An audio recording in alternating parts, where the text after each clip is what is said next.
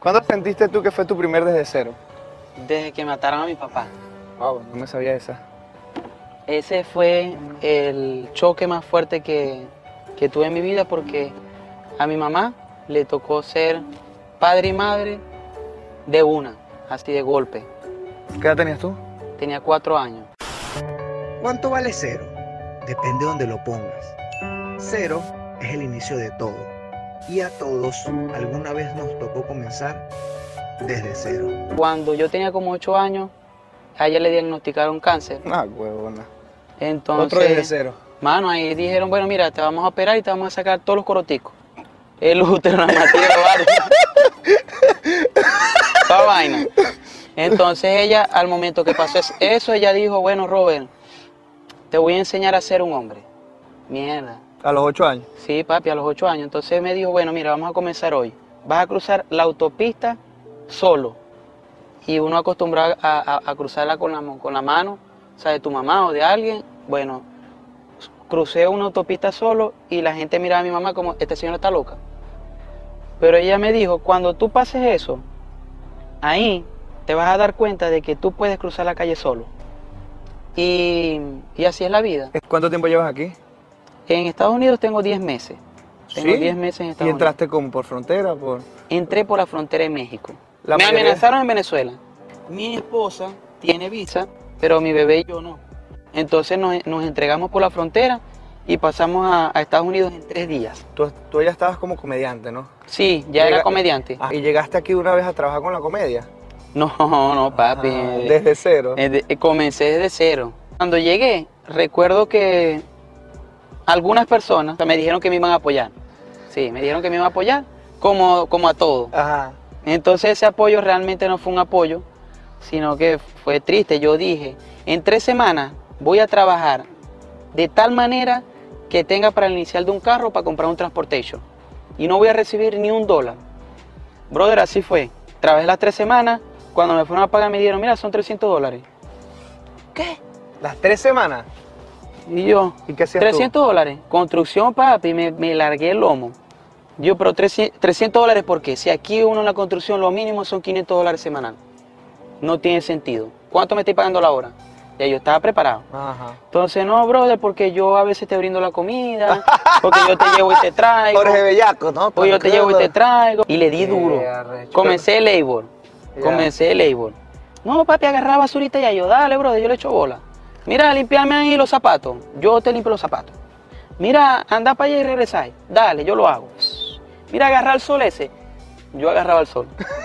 ¿Tú me estás hablando hace cuánto tiempo es eso? Eso hace seis meses, siete meses. Caballo menor, usted para chambear. Y trabajaba de las 6 de la mañana hasta las 9 de la noche. Yo sin sé. parar, porque mi mamá todavía la tengo en México. Y simplemente dije, voy a echarle bola y voy a cumplir mi meta para pagarle todo. Sí, yo sé que es eso. Yo vivía en Boston y yo trabajaba, yo me iba a las 4 o 5 de la mañana. Llegaba a las 9 de la noche trabajando en construcción. Llegaba mamado. Aquí no se juega carrito, brother.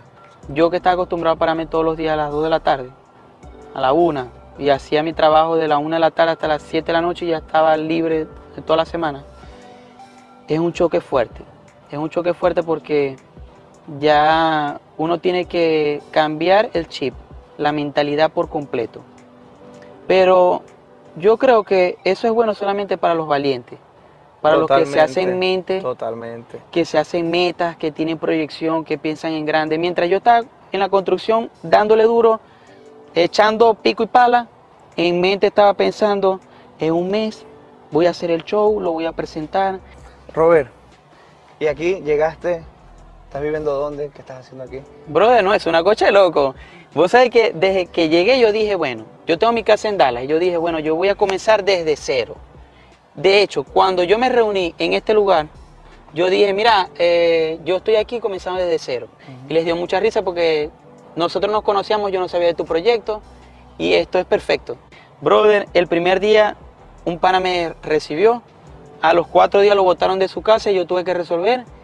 Y en ese momento yo dije, yo le voy a echar bola y voy a resolver. Bueno, me parqué en Publix, el carro, ¿Eso tal, eso cuánto eché el asiento para atrás. ¿Hace cuánto Eso hace como tres semanas. O sea, ahorita. Hace estás poquito, claro. desde cero. desde Claro, cero. brother, total. Qué increíble. Bueno, y yo agarré y yo me parqué. Me senté y yo dije, verte, estoy incómodo. Agarré, me puse heladito. ya va, vamos a poner así, nada. Y yo, bueno, vamos a poner del otro lado. No. Agarré, eché todo el asiento para atrás, puse una pierna para acá y la otra para acá. Y yo dije, bueno, así yo creo que sí voy a dormir. Menos. Y yo ya sé lo que voy a hacer. Agarré los asientos de atrás, los acosté, le puse un colchón, una vaina. Papi, dormí como un kiki. Claro, a- al otro día me paró el, la- el sol como a las 7 de la mañana y dije, bueno, en ese día tengo que aprovechar este día para solventar esta situación y obligado a alquilar o buscar algo de una, porque ya voy a vivir aquí.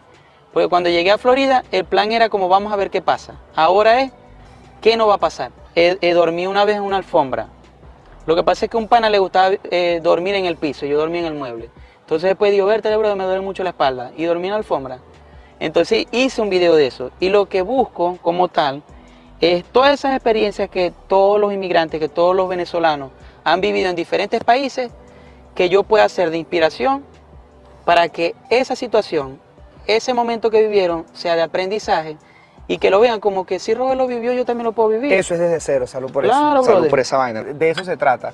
Por eso yo te dije a ti que cuando estábamos hablando ahorita, yo te dije, tú estás viviendo tu desde cero. O sea, tu desde cero es ahorita. ¿Me entiendes? Y la gente tiene que saber que tú hace tres semanas estás durmiendo en un estacionamiento, que no has tenido casa, y ahorita Eso. viene en tu show, viene el crecimiento tuyo. No, y a mí me gusta que lo sepan. ¿Qué ha sido lo más difícil que has pasado como inmigrante? La separación, mi separación familiar, ha sido lo más fuerte. Yo, yo soy el tipo de persona de que si, lo más importante para mí es la familia. Y tener a mi mamá detenida en, en un lugar, en la cárcel.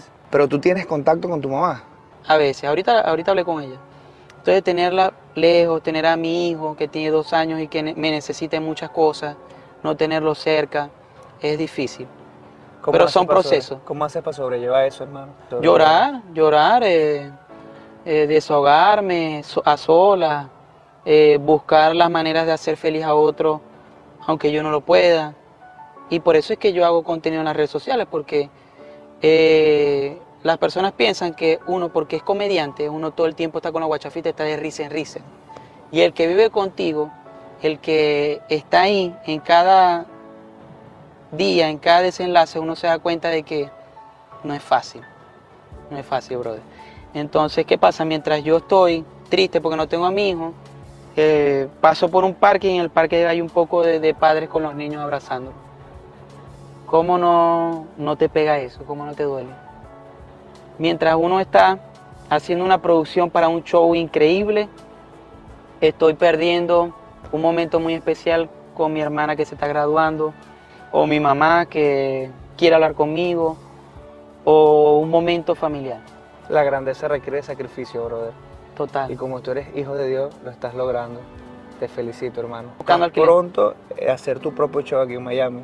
Sí. Eso es lo que yo quiero El que vea la gente de ti. Que tú estás echándole bola.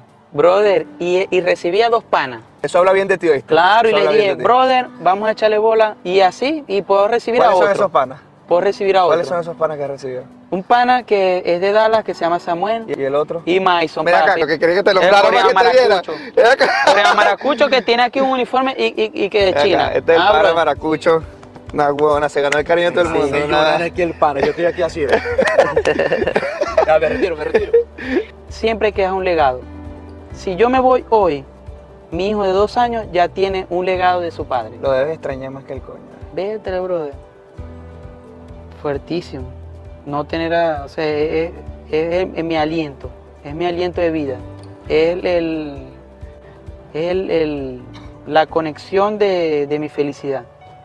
Es una locura. Uno llega cansado, todo el que es padre, que uno llega cansado de su trabajo, obstinado, con los problemas que sean o lo que sea, y ves a tu hijo riéndose, todo cambia. La vida cambia por completo, Tu papá debe estar orgulloso, ¿viste? para que sepan. Dios te bendiga, hermano. Mira, Bueno, este suéter la vueltica, está la vueltica. increíble. La vuelta. Verga, Opa salvó la noche. Vueltica con... Una vueltita, pero a los salserín, a los salserín. Estás ahí, en medio de la multitud, en medio de ese mar de cara. ¿Lo tenemos? Está perfecto, increíble. Listo, hermano. Juancito Venezuela, del Imperio Moro.